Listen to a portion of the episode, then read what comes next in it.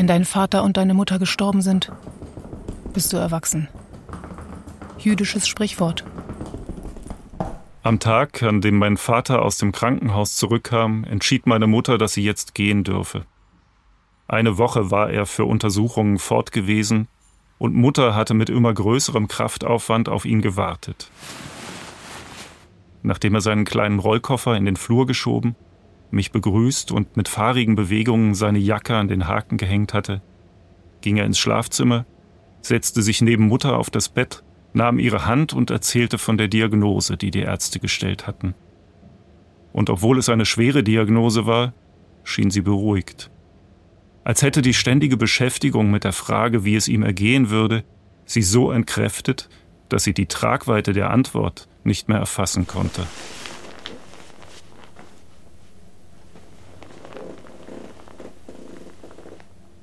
Möglicherweise auch war ihre Frage in den letzten Tagen kleiner geworden und die Antwort, dass er jetzt hier war und sie gehen konnte. Man geht nicht ohne Tschüss zu sagen. Als schüchternes Kind, das nicht gerne die Hand gab und es hasste, von den Verwandten abgeküsst zu werden, war die mütterliche Mahnung, die unweigerlich am Ende jeder Familienbegegnung ausgesprochen wurde, für mich verbunden gewesen mit einer körperlichen Qual, um die man nicht herumkam.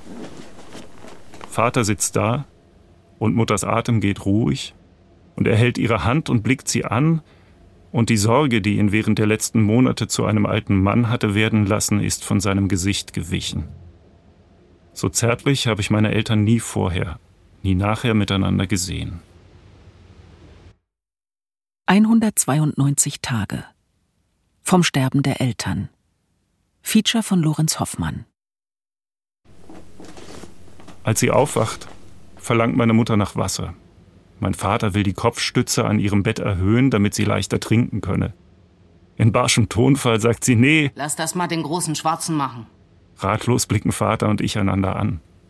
Mutter zeigt auf mich, mein schwarzes T-Shirt. Das ist doch der Chef hier von den Pflegern. Der kann das doch viel besser. Sollte er das machen? Es braucht eine Weile, bis wir begreifen. In ihrer Wahrnehmung ist etwas durcheinander geraten. Der Mann, der ihr in den vergangenen Tagen das Essen und die Medikamente gebracht, sie aufs Klo gesetzt und die Bettwäsche gewechselt hat, wird ja wohl zum Pflegedienst gehören. Und dann soll er gefälligst auch seine Arbeit machen. Vater und ich lachen, weil es komisch ist, wie Mutter in ihrer beginnenden Verwirrung immer noch ganz sie selbst ist. Sie macht sich Sorgen um meinen Vater, wegen seiner Rückenschmerzen, und weil sie das nicht zugeben kann, blafft sie ihn an das ist Liebe. Wir lachen, und ich fühle einen tiefen Stich im Herzen. Die Welt meiner Mutter ist klein geworden in den letzten Tagen. Sie umgibt sich jetzt mit den Personen ihrer Kindheit, spricht im Tagtraum mit ihrem Vater, ihrer Großmutter, hat nahen Umgang mit den Toten. Und ganz folgerichtig entfernt sich ihr Geist nach und nach von den Lebenden. Aber warum muss der Erste, den sie nicht mehr erkennt, ihr eigener Sohn sein? Am Abend desselben Tages, Mutter ist wach und Vater und ich sitzen an ihrem Bett, erzählt sie uns einen Tagtraum, den sie, ihre Augen sind in die Ferne gerichtet, offenbar in diesem Moment erlebt. Ihr Bruder Hannes kommt darin vor und der Pfarrgarten in Wandsdorf, dem Ort ihrer Kindheit. Ein Sturm kommt auf, ein Baum im Garten ist umgestürzt. Nein, das war der Hannes. Aber dieses große Schiff, die Russen haben den Rost abgeklopft. Mutter stockt. Das seht ihr ja selber. Die Stränge ihrer Erzählung scheinen nicht hundertprozentig zueinander zu passen. Aber erlebt hat sie das. Sie kann es nur gerade nicht zusammenbringen. Jemand müsste das mal aufschreiben. Jemand müsste das mal aufschreiben. Und dann hat sie eine Lösung gefunden. Ihre Augen leuchten Sie sieht meinen Vater an und dann mich, den Leiter des Pflegedienstes. Unser Sohn, der könnte das. Der würde das aufschreiben. Der kann richtig gut erzählen. Unser Sohn, der könnte das. Der würde das aufschreiben. Der kann richtig gut erzählen. Mein Hals schnürt sich zu. War es in Wahrheit ein Geschenk an mich, dass sie mich nicht mehr erkannte? Ich hatte aus ihrem eigenen Mund hören dürfen, wie stolz sie ist auf ihren Sohn. Meine Mutter starb am 27. März 2018. Mein Vater 192 Tage später, am 4. Oktober. Drei Wochen vor ihrem Tod hatte meine Mutter noch ihren 70. Geburtstag feiern können. Und als mein Vater starb, waren die meisten Blumen, die er zu seinem 70. Geburtstag bekommen hatte, noch nicht verwelkt.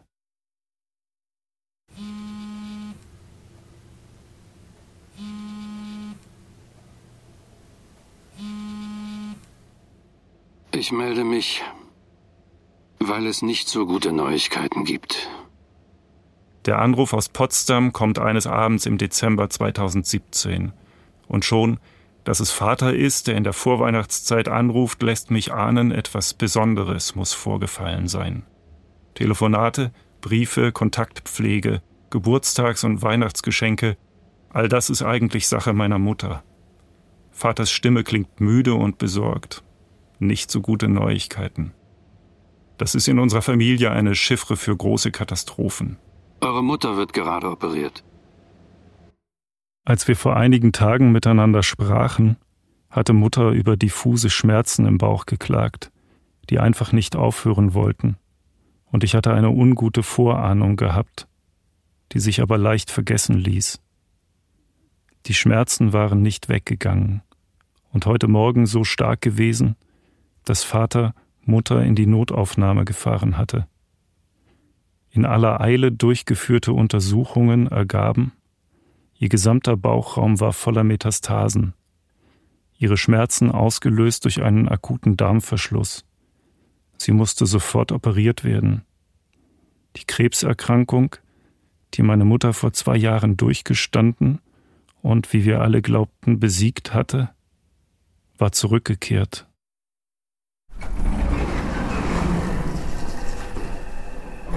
Meine Schwester ist aus Wien nach Potsdam gekommen, ich aus Leipzig.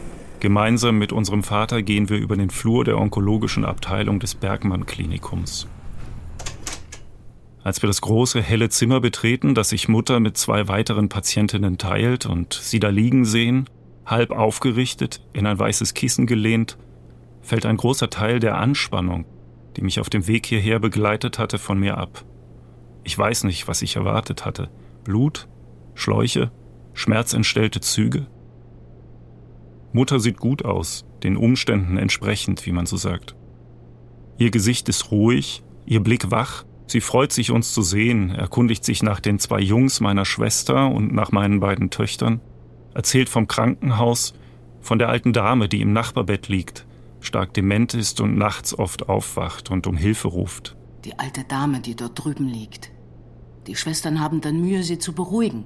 Aber unserer Mutter gelingt das. Sie ist gut darin, sich um andere Menschen zu kümmern. Als eine Gesprächspause eintritt, wechselt Mutter einen kurzen Blick mit unserem Vater. Er nickt ihr zu. Ich möchte euch etwas sagen.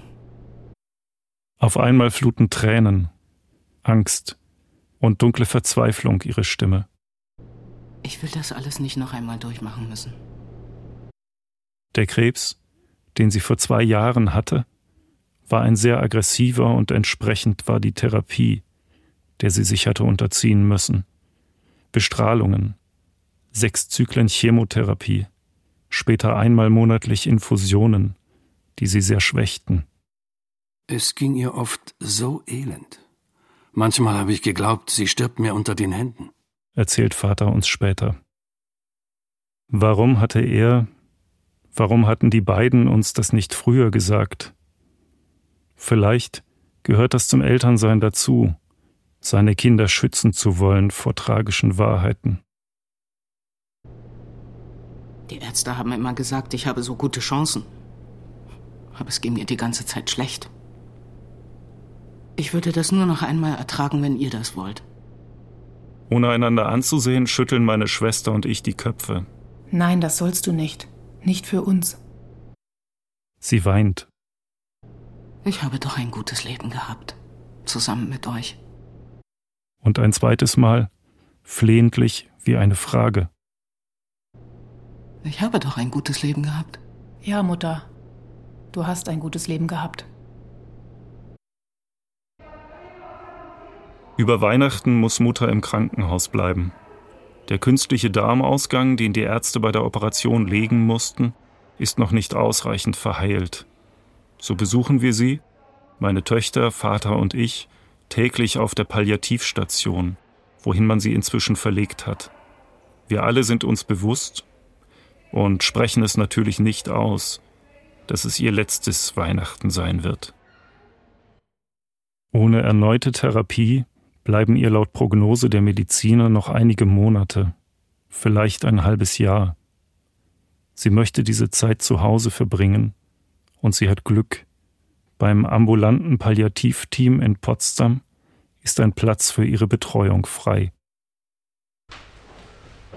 Anfang Januar, einige Tage bevor Mutter aus dem Krankenhaus entlassen wird, fahre ich nach Potsdam, um Vater beim Umräumen ihres Zimmers zu helfen.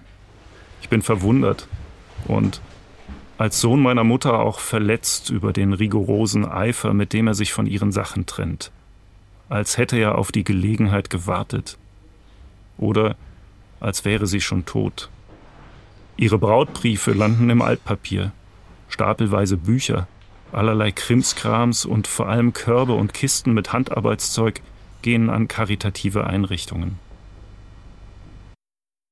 Meine Mutter hatte in Magdeburg als Sozialarbeiterin eine gemischte Patchwork-Gruppe aus Migrantinnen und Magdeburgerinnen geleitet, war stolz gewesen auf ihre Frauen und die selbstgefertigten kunstvollen Wandteppiche und Decken. Diese Berge von Stoffresten, das hätte alles beim Umzug schon weggekommen, sagt Vater. War doch klar, dass sie damit nie wieder etwas macht. Erst viel später, als ich mich bei ähnlichen Übersprungshandlungen ertappe, begreife ich, wie angespannt und hilflos mein Vater in dieser Situation gewesen sein muss. Als Mutter nach Hause kommt, die Treppe hinaufgetragen von zwei Krankenpflegern, merkt man ihr an, wie froh sie ist, endlich wieder in ihrer gewohnten Umgebung zu sein. Vater und ich haben die Wand gegenüber ihrem Bett mit Fotos und Kinderzeichnungen ihrer Enkelinnen und Enkel dekoriert. Da habe ich jeden Tag was zum Freuen, sagt sie. Für meine Eltern beginnt jetzt ein neuer Alltag. In den ersten Wochen kann Mutter, von Vater gestützt, noch selbst durch die Wohnung laufen. Später benutzt sie einen Rollator, um zu den gemeinsamen Mahlzeiten in die Küche oder abends ins Wohnzimmer zu gehen. Mehrmals wöchentlich schaut eine Schwester vom Palliativteam vorbei, um beim Waschen zu helfen, das Bett frisch zu beziehen und nach dem Rechten zu schauen.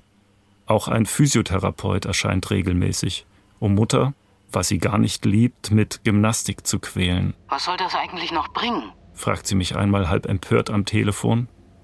Aber vor dem Therapeuten hält sie sich mit solch respektlosen Fragen zurück und folgt brav seinen Anweisungen.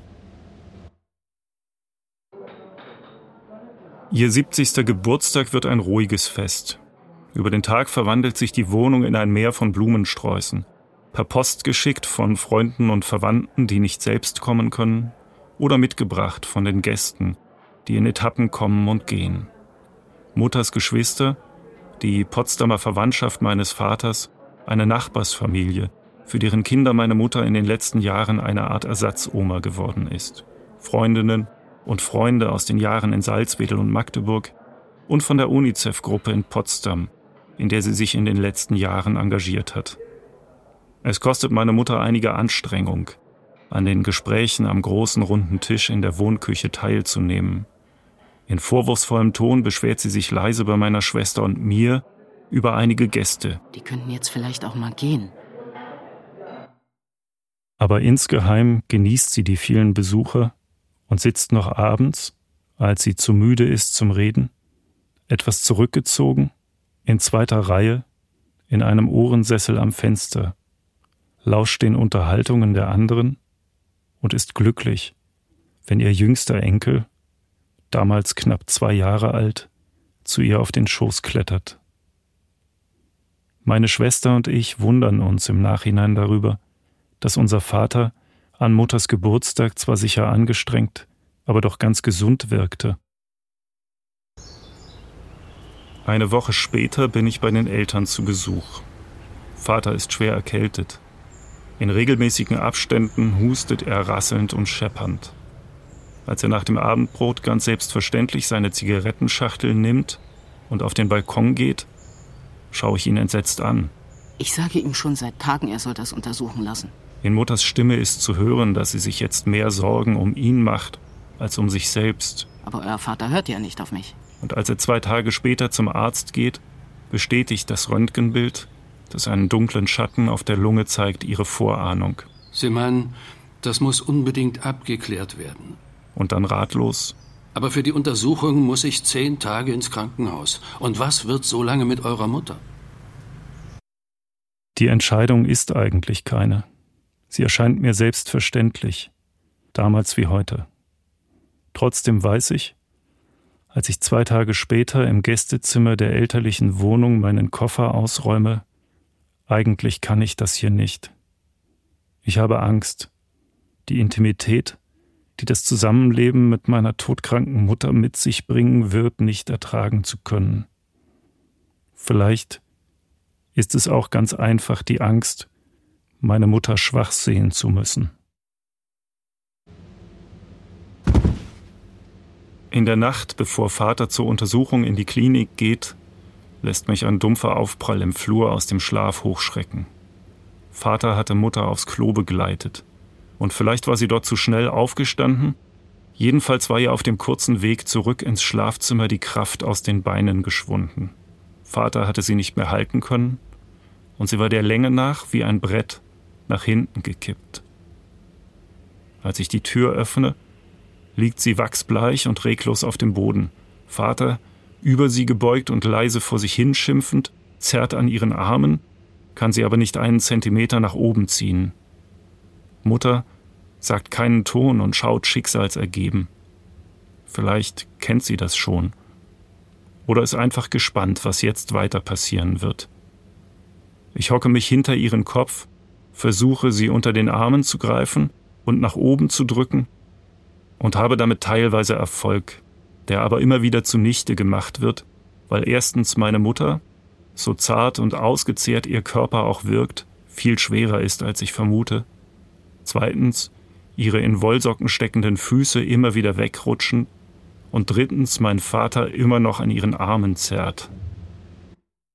Eine idiotische Slapstick-Nummer, drei Darsteller, jeder auf ihre oder seine Weise hilflos und überfordert. Und dann gelingt es doch, Mutter aufzurichten und die drei Schritte bis ins Schlafzimmer zu führen. Wir legen uns wieder hin, als sei nichts gewesen, und reden nie wieder über diesen Vorfall.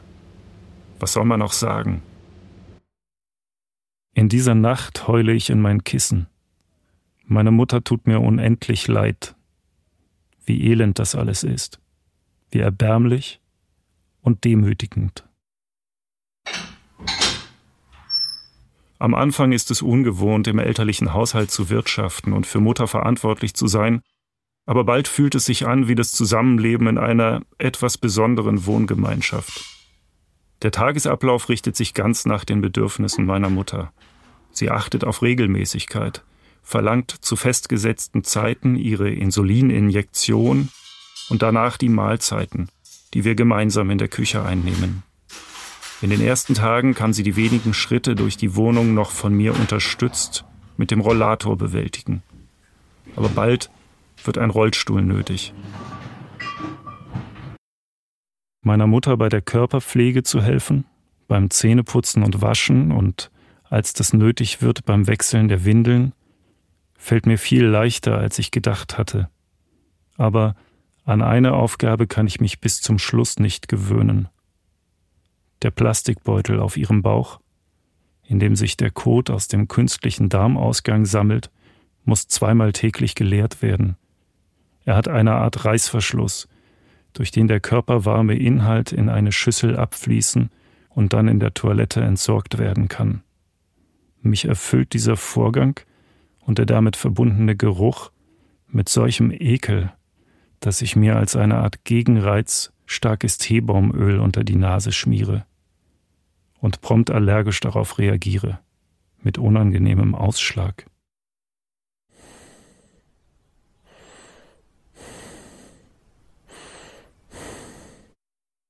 Eines Nachts wache ich besorgt auf, weil mich Mutter nicht wie sonst gegen drei Uhr durch lautes Rufen geweckt hat. Auf Zehenspitzen gehe ich über den Flur, öffne einen Spalt breit ihre Zimmertür und lausche in die Dunkelheit. Sie atmet friedlich. Ich bin beruhigt, will eigentlich die Tür wieder schließen, doch ich halte inne und lausche weiter den regelmäßigen Atemgeräuschen meiner Mutter. Plötzlich überflutet mich eine Woge unbändiger Liebe und Zärtlichkeit, ein Gefühl, wie ich es aus der Zeit kenne, als meine Töchter sehr klein waren und ich ihren Schlaf bewachte, und wie es mutmaßlich meine Mutter erlebt hat, als ich ein Kleinkind war und sie an meinem Bett stand. Mich streift eine Ahnung. Dies ist ein bedeutsamer Moment. Etwas hat sich umgekehrt. So wie Kleinkinder jeden Tag etwas Neues lernen, verliert meine Mutter fast täglich Fähigkeiten, die vorher ihr Leben lang selbstverständlich waren. Eines Morgens gelingt es ihr nicht mehr, sich im Bett allein aufzurichten. Sie in den Rollstuhl zu bekommen, wird zur Herausforderung. Einen Tag später schon kann sie beim Essen ihren Kopf nicht mehr gerade und den Löffel nicht mehr allein in der Hand halten. Sie fügt sich drein, ohne dagegen aufzubegehren. Die Schwestern des Palliativteams sind überrascht, wie schnell jetzt alles geht. Fällt es möglicherweise Mutter leichter, sich gehen zu lassen? Jetzt, wo mein Vater nicht da ist und sie nicht stark sein muss für ihn? Sich gehen lassen. Im Nachhinein scheint es, als hätte sie ihre Kräfte genau so eingeteilt, dass sie noch wachen Verstandes von ihrem Mann Abschied nehmen kann. An dem Tag, als Vater von seinem Klinikaufenthalt nach Hause kommt, hat sie noch einige klare Stunden, die sie gemeinsam verbringen können. Am nächsten Morgen beginnt sie zu fantasieren, weiß nicht mehr recht, wo sie ist, schläft viel und wälzt sich unruhig im Bett hin und her. Meine Schwester, ihr Mann und ihre Söhne kommen eilig angereist, auch meine Töchter mit ihrer Mutter, weitere Verwandte und enge Freunde, denen wir Bescheid gesagt haben. Lange sitze ich an diesem Tag im Schneidersitz neben meiner schlafenden Mutter auf dem Bett, streichle ihre Hand und danke ihr und einem nicht näher bestimmten Adressaten für die wunderbar nahe Zweisamkeit der letzten Tage, die auf schwer erklärbare Weise versöhnt und gut gemacht hat, was vorher kompliziert war an unserer Beziehung. Am späten Nachmittag wird Mutter für kurze Zeit noch einmal wach. Sie ist ansprechbar und offenbar bei klarem Bewusstsein. Vater setzt sich zu ihr und fragt nach den Dingen, die es noch zu regeln gibt. Hat sie Wünsche für ihre Beerdigung? Welche Lieder sollen gesungen werden? Wie soll der Sarg geschmückt werden? Vor allem, wer soll die Trauerfeier leiten? Es gibt im Freundes- und Bekanntenkreis mehrere Pfarrer, die in Frage kommen. Sie wird unruhig, will keine der Fragen beantworten. Als Vater insistiert, aber du musst doch sagen, wer dich beerdigen soll. Schaut sie ihn an und sagt unwirsch, das entscheide ich immer noch selbst. Abends geht Mutters Atem in ein gleichmäßiges, schnarrendes Geräusch über. Wir sind verunsichert, rufen Schwester Bianca vom Palliativteam an, die uns beruhigt. Machen Sie sich keine Sorgen. Das ist nicht außergewöhnlich. Ich komme morgen früh zu Ihnen. Sie will uns nicht am Telefon sagen, was das rasselnde Atmen bedeutet. Die letzten Stunden der Patientin haben begonnen. Wir legen uns schlafen, Vater neben Mutter ins Ehebett, und ich wundere mich, dass er das kann, dass er keine Scheu hat. Sehr früh am Morgen weckt er uns. Ich habe es eben gemerkt. Eure Mutter ist gestorben. Er hatte im Halbschlaf nach ihrer Hand gegriffen und die Hand war kalt. Wir setzen uns zu dritt um Mutters Bett, sprechen darüber, wie schnell doch jetzt alles ging und wie gut es ist, dass sie es geschafft hat. Wir erinnern uns, und das macht man wohl so, vor allem an die komischen Begebenheiten der letzten Tage. Wie Mutter vorgestern Abend, nachdem sie widerwillig und mit Mühe einen oder zwei Teelöffel Grießbrei zum Abendbrot herunterbekommen hatte, plötzlich sehr bestimmt gefordert hatte, so. Und jetzt will ich ein Guinness. Und dann tatsächlich in bester Laune eine halbe Tasse davon geschlürft hatte, als sei es das Normalste von der Welt. Während wir erzählen, dämmert langsam der Tag. Diese Morgenstunden, die wir zum letzten Mal zu viert miteinander verbringen, sind ein Geschenk. Es fühlt sich gut an, dass wir, mein Vater, meine Schwester und ich, einander haben. Schwer fällt es mir, die Leiche meiner Mutter anzusehen. Ihr Gesicht hat sich im Sterben verändert, sieht wächsern, knochig, scharfkantig und vogelartig aus. Ein kleines Rinnsal dunklen, fast schwarzen Blutes ist ihr aus dem rechten Nasenloch gelaufen und auf der Oberlippe geronnen. Gegen sieben kommt Schwester Bianca, um die Tote zu waschen und schön herzurichten. Sie telefoniert mit dem Arzt, der den Totenschein ausstellen wird, und fragt entschuldigend, ob es in Ordnung sei, dass er erst am späten Nachmittag Zeit habe. Bis dahin müsste Ihre Frau hier in der Wohnung bleiben, sagt sie zu meinem Vater. wenn Ihnen das nicht unangenehm ist. Vater schaut sie verständnislos an und sagt mit einem Stolz, der mich halb komisch, halb tragisch berührt. Ich bin Pfarrer. Ich hatte beruflich so viel Umgang mit dem Sterben und dem Tod, das macht mir nichts aus. Aber ist es nicht ein Unterschied, ob man einem sterbenden Gemeindemitglied seelsorgerisch beisteht oder mit dem Tod der eigenen Frau konfrontiert ist? Oder dem eigenen Sterben? Gibt es damit einen irgendwie professionellen Umgang? Der Altarraum der kleinen Dorfkirche in Potsdam-Bornim ist am Tag der Beerdigung üppig mit Frühlingsblumen geschmückt. Die Kirchenbänke sind gefüllt mit Freundinnen und Freunden, Verwandten, Weggefährten meiner Mutter. Die meisten Trauergäste wissen damals noch nicht, dass auch mein Vater schwer erkrankt ist. In einer bewegenden und auf eine Weise sehr gerechten Rede, die er später in einem Lokal auf meine Mutter hält, erwähnt er seine Krankheit in einigen kurzen Sätzen. Aber das ist heute nicht wichtig, sagt er. Heute geht es nur um Anne.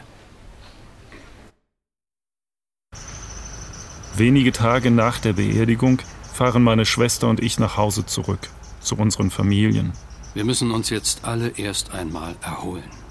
sagt unser Vater. In den Wochen vor Mutters Tod hatte ich nachts nicht schlafen können, aber jetzt ist der Schlaf gut zu mir. Wie ein Strudel in einem Fluss vollgesogenes Treibholz nach unten zieht, nimmt er mich hinab in eine schwarze, traumlose Tiefe. Beim Aufwachen kehrt der Strudel sich um. Körperschwere und Erinnerung kehren wieder, und angelangt an der Oberfläche drifte ich auseinander.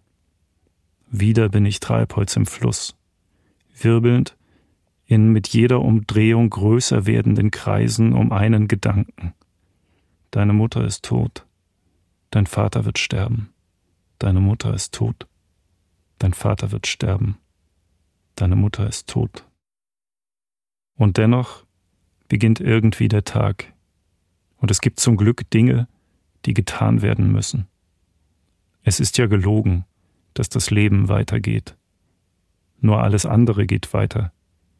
Man muss arbeiten, sich um den Haushalt kümmern und all das, was liegen geblieben ist in den letzten Wochen.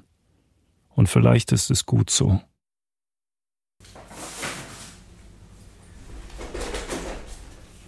Vater organisiert sich derweil in Potsdam einen neuen Alltag. Er ist bedacht darauf, seine Selbstständigkeit nicht zu verlieren und hat gleichzeitig viel Unterstützung von seinen Geschwistern. Seine jüngste Schwester hilft ihm im Haushalt und bei Besorgungen. Sein Schwager fährt ihn mit dem Auto zu Untersuchungen in die Klinik. Häufig bekommt er Besuch oder wird eingeladen von anderen Verwandten und Freunden. Wenn Vater anruft oder ich zu Besuch bei ihm bin, redet er gern von kleinen Fortschritten und großen Hoffnungen. Er hat Glück. Die Laboranalyse hat ergeben, sein Krebs gehört zu jenen, bei denen durch ein Medikament große Chancen bestehen, das Tumorwachstum zu verlangsamen oder sogar zum Stillstand zu bringen. Sein Schwager, der ebenfalls Lungenkrebs hat, lebt mit einem ähnlichen Medikament schon viele Jahre. Vater schmiedet Pläne. Eine Flusskreuzfahrt auf Rhône und Saône. Eigentlich hatte er sie gemeinsam mit meiner Mutter für diesen Herbst geplant. Aber was, wenn er die Reise auf kommenden Sommer verschieben und seine Enkelinnen ihn begleiten würden? Auf meine Töchter kommt er häufig noch in einem anderen Zusammenhang zu sprechen. Früher, als die beiden klein waren, haben sie, wenn sie die Großeltern in Potsdam besuchten, gern Opas Zigaretten versteckt oder ihn, wenn er zum Rauchen auf den Balkon ging, dort draußen ausgesperrt. Beim Rauchen kann man sterben. Er sagt, daran erinnert er sich jetzt oft und hat ihnen gegenüber ein schlechtes Gewissen. Vielleicht wäre damals vor zehn Jahren noch der richtige Moment gewesen, die Zigaretten aufzugeben. Dann wäre er womöglich gesund geblieben. Immer wieder gibt es medizinische Nachrichten, die meinen Vater in seinen Hoffnungen zurückwerfen. Ein Port muss gelegt werden, um Flüssigkeit aus seiner Lunge ablassen zu können. Irgendwann hat er Schmerzen im Bein.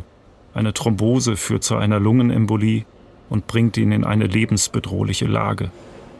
Doch er übersteht das, schöpft immer wieder neuen Mut und im August berichtet er fast triumphierend von einem großen Erfolg. Ganz allein ist er mit dem Auto von Potsdam bis in den Südosten Berlins gefahren, zu einem Gartenfest beim Bruder meiner Mutter und dessen Frau. Er berichtet von solchen Vorhaben immer erst hinterher, wenn sie geglückt sind. Im stillen bin ich erschrocken, als er von der vielleicht doch nicht so ungefährlichen Autofahrt quer durch Berlin erzählt. Aber nein. Es ging alles ganz wunderbar. Ganz wunderbar, sagt er. Ganz wunderbar. Protestant, der er ist, arbeitet er aktiv an dem Wunder mit, auf das er hofft.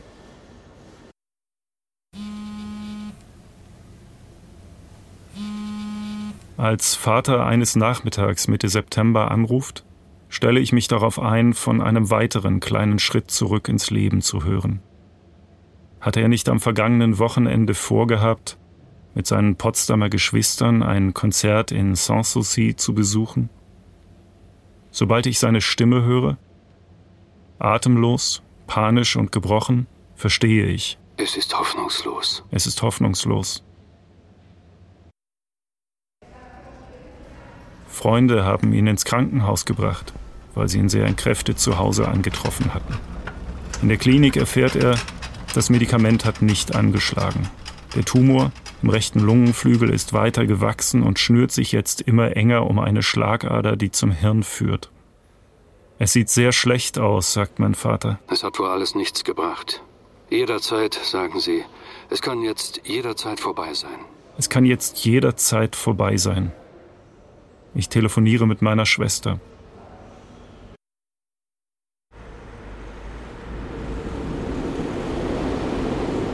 Eine gute Stunde später sitzt sie im Flieger, ich im Zug.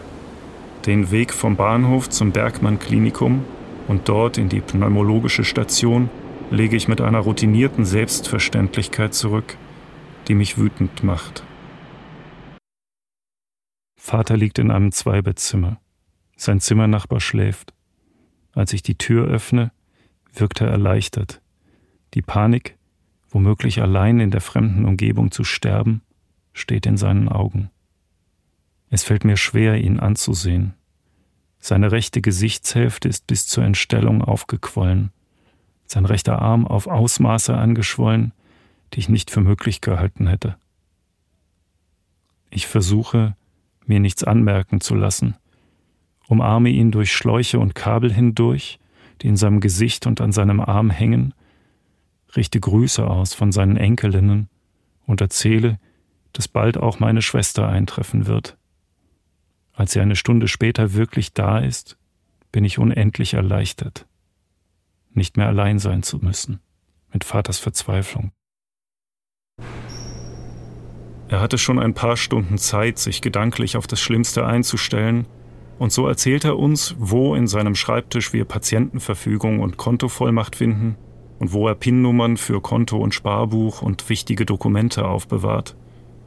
In meinem Kopf ist weißes Rauschen. Ich nehme nicht die Hälfte der Informationen auf.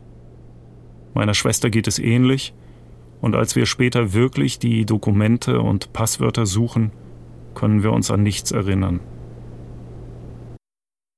Irgendwann schweigen wir zu dritt.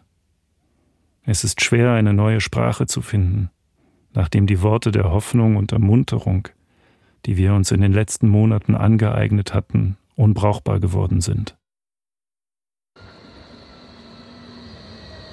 Bevor die letzte Straßenbahn fährt, brechen wir auf. Und ich schäme mich, weil ich froh bin, das Zimmer verlassen zu dürfen, in dem unser Vater vielleicht heute Nacht sterben wird. Ich kann das nicht. Ich kann seine Angst nicht aushalten. Ich habe keinen Trost anzubieten und kein Gebet. Ich kann nicht seine Hand halten und kann nicht sagen, alles wird gut. Der nächste Morgen beginnt mit überraschend guten Nachrichten. Die Schwellung in Vaters rechtem Arm und der rechten Gesichtshälfte ist stark zurückgegangen. Die Ärzte können nicht wirklich erklären, woran das liegt. Vaters Sorge vor einem sehr raschen, plötzlichen Tod lässt etwas nach. Trotzdem spüren wir, wie er in den nächsten Tagen ängstlich bemüht ist, uns möglichst dauerhaft bei sich zu haben. Nur zu den Mahlzeiten schickt er uns in die Stadt und besteht jedes Mal mit rührender Beharrlichkeit darauf, dass wir im Restaurant von seinem Geld bezahlen sollen. Er ist gern großzügig, immer gewesen, wir tun, als bemerkten wir den Denkfehler, der in seiner Einladung liegt, nicht. Als kleiner Junge hat mich das biblische Gleichnis vom reichen Kornbauern erschauern lassen, das Vater erzählte. Diese Nacht wird man deine Seele von dir fordern. Und wem wird dann gehören, was du angehäuft hast? In fünf Tagen ist Vaters Geburtstag. Um die Chancen zu steigern, dass er ihn erleben kann, schlägt ein Arzt ihm vor, den Tumor ein paar Mal mit einer sehr hohen Dosis zu bestrahlen, um dessen Wachstum kurzzeitig zu verlangsamen. Vater ist einverstanden. Und als der Arzt ihm ankündigt, dann werde in einer halben Stunde ein Pfleger ihn abholen, sagt er, Nein, nein, das machen meine Kinder. Nein, nein, das machen meine Kinder. Und so wird es in den nächsten Tagen unser Job, ihn auf dem Pflegebett in die Radiologie in einem Keller am anderen Ende der Klinik und nach den Bestrahlungen zurück auf die Station zu schieben. Vater ist ein bescheidener Patient. Man muss dem Klinikpersonal keine unnötigen Umstände machen.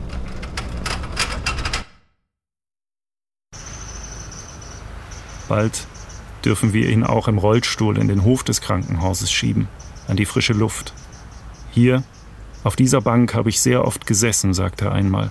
Wenn eure Mutter ihre Infusion bekam, habe ich immer hier im Garten gewartet. Und eine geraucht. Und eine geraucht. Ihn beschäftigt das sehr.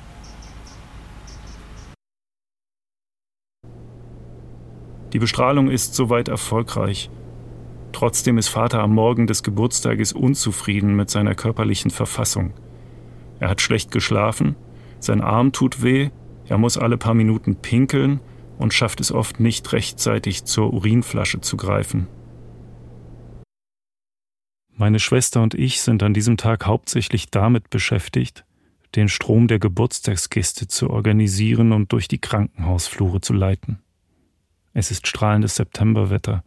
So können Vaters Schwestern nachmittags im Garten des Klinikums einen festlichen Tisch decken, mit Blumen, Kaffee und Kuchen – gedeckte Apfeltorte. Die hatte ihm eigentlich meine Mutter jedes Jahr zu seinem Geburtstag gebacken. Über den Tag verteilt treffen in kleinen Gruppen die Gäste ein. Neben der Verwandtschaft vor allem enge Freunde aus Salzwedler und Magdeburger Tagen. Sie bleiben immer nur für eine halbe oder dreiviertel Stunde, damit es nicht zu anstrengend wird. In meiner Erinnerung laufen meine Schwester und ich, während Vater draußen die Gäste empfängt, ständig zwischen der Station und dem Krankenhausgarten hin und her, um Geschenke in sein Zimmer zu bringen oder irgendwo noch eine Vase aufzutreiben. Im Treppenhaus bleiben wir manchmal am Fenster stehen und schauen belustigt, stolz und gerührt auf das immer gleiche Bild, das sich dort unten bietet. Vater im Rollstuhl, im weißen Hemd, das er sich zu Ehren des Tages von uns hat anziehen lassen, eine Anzugjacke, deren Ärmel zu eng sind für seinen geschwollenen Arm, nur lose über die Schulter gelegt. Ihm gegenüber drei, vier Gäste auf einer Bank, die aufmerksam zuhören, was er ihnen mit lebendigen Gesten und großer Hingabe erzählt. Wenn er pinkeln muss, lässt er sich, ohne seine Rede zu unterbrechen, die Urinflasche reichen, erledigt, was er zu erledigen hat, und gibt die Flasche dann zurück. Er predigt. Für schamhaftes Getue hat er keine Zeit. In seltsamem Widerspruch zu seiner Uneitelkeit in körperlichen Dingen steht der Eifer, mit dem er in diesen Tagen an seinem geistigen Vermächtnis arbeitet. In Salzwedel war er der Pfarrer, der maßgeblich die friedliche Revolution geprägt hat. Schon lange vorher hatte er seine Kirche geöffnet. Kirche muss doch politisch sein, muss doch ein Ort sein für die Schwachen und die am Rand der Gesellschaft. Es ist ihm jetzt sehr wichtig, den Menschen, die ihm nahestehen, noch einmal zu erzählen, was ihn bewegte bei seiner Arbeit. Warum er nach 1989 weiter Pfarrer geblieben ist und nicht in die Politik ging, wie sich sein theologisches Denken im Laufe der Zeit verändert hat. Die satte Westkirche. Und warum er oft unzufrieden ist über die satte Westkirche von heute. Dass er seinen 70. erleben konnte und sogar ganz gut bei Kräften, beflügelt Vater. Er beschließt, in knapp vier Wochen noch einmal richtig zu feiern, mit 50 oder 60 Gästen. Es kann ja nicht sein, dass man sich immer nur bei Beerdigungen sieht. Ob Vater sich des logischen Fallstricks, den dieser Satz enthält, bewusst ist? Ein paar Tage später hat er ein Gespräch mit dem Oberarzt, verkündet uns hinterher aufgeregt und gut gelaunt, er werde morgen nach Hause entlassen. Da könne er sich dann richtig gut erholen und für seine große Feier zu Kräften kommen. Meine Schwester und ich sind erschrocken, verlangen unsererseits den Arzt zu sprechen, der erstmal für Stunden nicht auffindbar ist. Als er schließlich doch fünf Minuten Zeit für uns hat, erklärt er, unser Vater habe eine angebotene Chemotherapie abgelehnt und somit könne man hier nichts weiter für ihn tun. Aber hätte so eine Chemotherapie denn Aussicht auf Erfolg? Nicht wirklich, aber er müsse sie immerhin anbieten. Und worauf müssen wir uns jetzt einstellen? Wie wird unser Vater sterben? Eventuell ein Hirnschlag, aber am wahrscheinlichsten ist ein Blutsturz. Das Blut wird ihm plötzlich in einem Schwall aus Mund und Nase schießen. Was können wir dann tun? Da können sie gar nichts tun. Es liegt mir fern, pauschal auf die Halbgötter in Weiß zu schimpfen. Ich weiß, die Probleme unseres Gesundheitssystems sind strukturell bedingt. Aber in jeder noch so verkrusteten Struktur gibt es Möglichkeiten, sich empathisch und menschlich zu verhalten. Dieser eine Arzt unseres Vaters hat schlichtweg beleidigt reagiert. Der Patient lehnt eine Therapie ab, dann soll er eben gehen. Dass meine Schwester und ich panisch sind angesichts des Schreckensszenarios, das er entwirft, ist ihm egal. Zum Glück haben wir in dieser Situation Unterstützung durch das ambulante Palliativteam, das schon unsere Mutter im Sterben betreut hatte. Buchstäblich über Nacht organisiert die Leiterin, Schwester Bianca, ein Pflegebett und ein mobiles Sauerstoffgerät. Am nächsten Vormittag bringt sie Pakete mit Hygieneunterlagen, Windeln, Einwegwaschlappen und kalorienreicher Flüssignahrung. Ein ganzes Sortiment Schmerzmittel in Tablettenform als Spray oder Injektion, von mäßig sedierend bis Morphiumhammer, findet Platz in einer großen Schublade des Nachtschranks. Als Vater mit dem Krankentransport nach Hause gebracht wird und wir sehen, wie glücklich er darüber ist, fällt die Anspannung, die meine Schwester und ich verspürt hatten, von uns ab. Beinahe zwei Wochen bleiben ihm, bleiben uns mit ihm in der elterlichen Wohnung. Ein familiäres Miteinander, das irgendwie anachronistisch ist, aber sich schön und richtig anfühlt. Der körperliche Verfall, Schwester Bianca hatte uns vorgewarnt, schreitet bei unserem Vater rasant schnell voran. Von Tag zu Tag wird es schwieriger, ihn in den Rollstuhl zu bekommen. Schon bald braucht er regelmäßig Sauerstoff aus dem Gerät. Allen, außer ihm selbst, wird schnell klar, dass er das große nachträgliche Geburtstagsfest, von dem er jeden Tag aufgeregt und mit hohen Erwartungen spricht, nicht erleben wird. Beziehungsweise, denken meine Schwester und ich später, eigentlich erlebt er sein Fest genau in diesen Tagen, nicht als das große rauschende Ereignis, das er sich vorgestellt hatte, sondern in kleinen Etappen, angepasst an seine abnehmenden Kräfte. Die meisten, die er auf der Feier hatte sehen wollen, kommen ihn in den Tagen vor seinem Tod besuchen. Die Freunde von weiter weg, aus Norwegen, England, Holland und den USA, schicken Briefe oder telefonieren. Solange er kann, sitzt er noch mit in den großen Runden, die sich täglich um den Küchentisch versammeln. Später empfängt er die Gäste nacheinander in seinem Zimmer. Bis heute rührt mich, wie sehr sich Vaters Geschwister damals um ihn kümmern. Eine Schwester, die eine Pflegeausbildung hat, kommt regelmäßig und hilft ihm beim Duschen. Und sein ältester Bruder, damals schon über 80 Jahre alt, mietet sich für ein paar Tage in einem Hotel in der Nachbarschaft ein, um meine Schwester und mich zu unterstützen und seinem Bruder nahe zu sein. Bewusst wird es uns erst im Nachhinein. Wir sind so sehr eingebunden in den Alltag der Pflege, so gefangen in unseren neuen Rollen, Vater als der Bedürftige, der Patient, wir als diejenigen, die seine Mahlzeiten zubereiten, ihm beim Essen helfen, Medikamente geben, darauf achten, dass der Tag Struktur hat und seine Besuche organisieren, dass wir keine Gelegenheit finden, uns voneinander zu verabschieden. Die Kinder von ihrem Vater, der Vater von seinen Kindern. Wenn wir abends aus seinem Zimmer gehen, sagen wir, schlaf gut. Hab eine gute Nacht. Müssten wir nicht aber, weil es ja ungewiss ist, ob er am Morgen noch leben wird, sagen, wir danken dir, dass du da warst für uns und so viele andere, denen du wichtig bist, weit über die Familie hinaus. Wir danken dir dafür, wie du in den letzten Jahren für unsere Mutter gesorgt hast. Auch wenn wir uns wünschten, du hättest uns mehr einbezogen, weniger beschützt, dir mehr abnehmen lassen und dich mehr um deine eigene Gesundheit gekümmert. Wir wünschen dir, dass du keine Angst hast vor dem Sterben, dass dein Tod ein guter sein wird, dass das jähe Ende, das die Ärzte prognostiziert haben, nicht eintrifft. Wir wollen, dass du weißt, wie sehr du uns geprägt hast, dass wir stolz sind auf dich, dass wir dich lieben und wissen, dass du uns liebst, bei aller Unfähigkeit, solch große Worte auszusprechen. Auch die haben wir ja schließlich von dir geerbt. All das sagen wir nicht. Wir sagen Gute Nacht, Vater. Für den 3. Oktober nachmittags hat sich Wilhelm angesagt, der Pfarrer mit dem Vater in seiner ersten Gemeinde in Salzwedel lange eng zusammengearbeitet hat. Wilhelm ist mehr als zehn Jahre älter als er und Vater sagt, er weiß gar nicht, ob Freund das richtige Wort ist.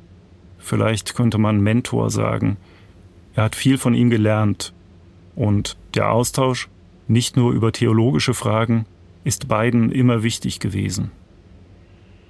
Vater geht es an diesem Tag sehr schlecht. Er hat kaum geschlafen, sein rechter Arm ist noch einmal stärker angeschwollen. Er kann ihn nicht mehr heben, ohne den linken zur Hilfe zu nehmen, ist sehr unruhig, liegt die meiste Zeit in schmerzhaft verkrümmter Seitenlage. Dass Wilhelm ihn besuchen kommt, ist alles andere als selbstverständlich. Er ist schwer herzkrank. Die Reise mit dem Zug von Magdeburg nach Potsdam ist für ihn mit Strapazen und Risiken verbunden. Vielleicht eine Dreiviertelstunde lang unterhalten sich die beiden allein. Wie meiner Schwester und mir später klar wird, über die letzten Dinge, über die Vater mit keinem seiner anderen Besucher sprechen konnte. Der Seelsorger brauchte einen Seelsorger. Die Küchentür geht auf. Wilhelm bittet uns, zu einer kleinen Andacht mit ins Schlafzimmer zu kommen. Als wir zu dritt um das Bett herumsitzen, erzählt er uns in kurzen Sätzen von ihrem Gespräch über ihre Vorstellungen vom Danach. Eine konkrete Idee von dem, was kommen werde, habe Vater nicht, aber er sei sicher, der Tod sei nicht das Ende. Er fühle sich aufgehoben in Gott und habe keine Angst vor dem Sterben. Und jetzt wäre es schön, wenn wir gemeinsam das Vaterunser sprechen könnten. Vater, Vater unser im unser Himmel, Himmel, geheiligt werde dein Name dein, dein Reich komme, dein Wille geschehe. geschehe. Seit Jahren fällt es mir schwer, wenn ich aus dem einen oder anderen Grund in einem Gottesdienst lande, diese Worte, an die ich nicht mehr glaube, mitzusprechen. Jetzt spüre ich, wie gut es ist, sie zu haben, sie gemeinsam sprechen und ausdrücken zu können, was sonst ungesagt bliebe. Beim Armen fassen wir einander an den Händen und drücken sie leicht. Nach einem kurzen Moment der Stille nickt Wilhelm Vater zu und verlässt gemeinsam mit meiner Schwester den Raum. Vater wird für einen Moment sehr aufgeregt. Er stemmt sich aus dem Kissen nach vorn. Sein Atem geht schnell und schwer. Ich brauche jetzt Morphium. Ich gebe ihm etwas von dem Nasenspray, das für den Notfall gedacht ist. Einen Schub, auch den zweiten, den er verlangt, und dann atmet er ruhiger. Mir ist schon sehr bewusst, dass ich euren Vater nur nicht wiedersehen werde, sagt Wilhelm, als er wenig später die Wohnung verlässt, um zum Bahnhof zu fahren.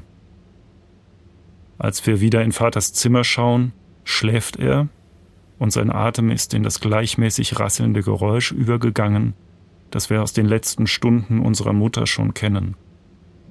Am Abend bauen meine Schwester und ich uns vor der geöffneten Tür zum Schlafzimmer, kaum zwei Meter von Vaters Bett entfernt, ein Lager aus Matratzen und Decken. Wir können beide nicht mehr sagen, wer von uns es zuerst gemerkt hat. Er atmet nicht mehr. Es ist gegen vier in der Nacht. Wir stellen das Sauerstoffgerät aus, nehmen den Schlauch von Vaters Gesicht ab und zünden eine Kerze an, die vorher wegen des Sauerstoffs nicht brennen durfte. Wir setzen uns an sein Bett, reden, schweigen, machen uns irgendwann in der Küche Kaffee, setzen uns mit den Tassen in der Hand wieder ins Schlafzimmer, beobachten, wie die Schatten, die das flackernde Kerzenlicht über die Wände huschen lässt, mit der beginnenden Morgendämmerung schwächer werden, und wir sind ruhig. Und es ist gut.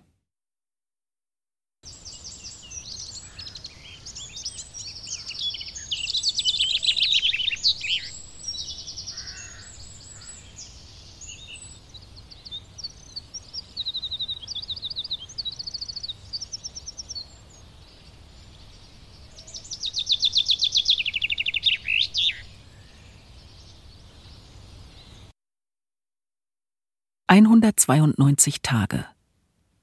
Vom Sterben der Eltern. Feature von Lorenz Hoffmann. Es sprachen Petra Hartung, Nicoline Schubert, Corinna Waldbauer, Christian Gutowski, Matthias Humitsch, Levia und Linus Fockert sowie der Autor. Redaktion Tobias Barth. Schnitt Christian Grund. Ton Holger Klimchen. Regieassistenz Dagmar Palowski, Regie Nikolai von Koslowski. Produktion Mitteldeutscher Rundfunk 2022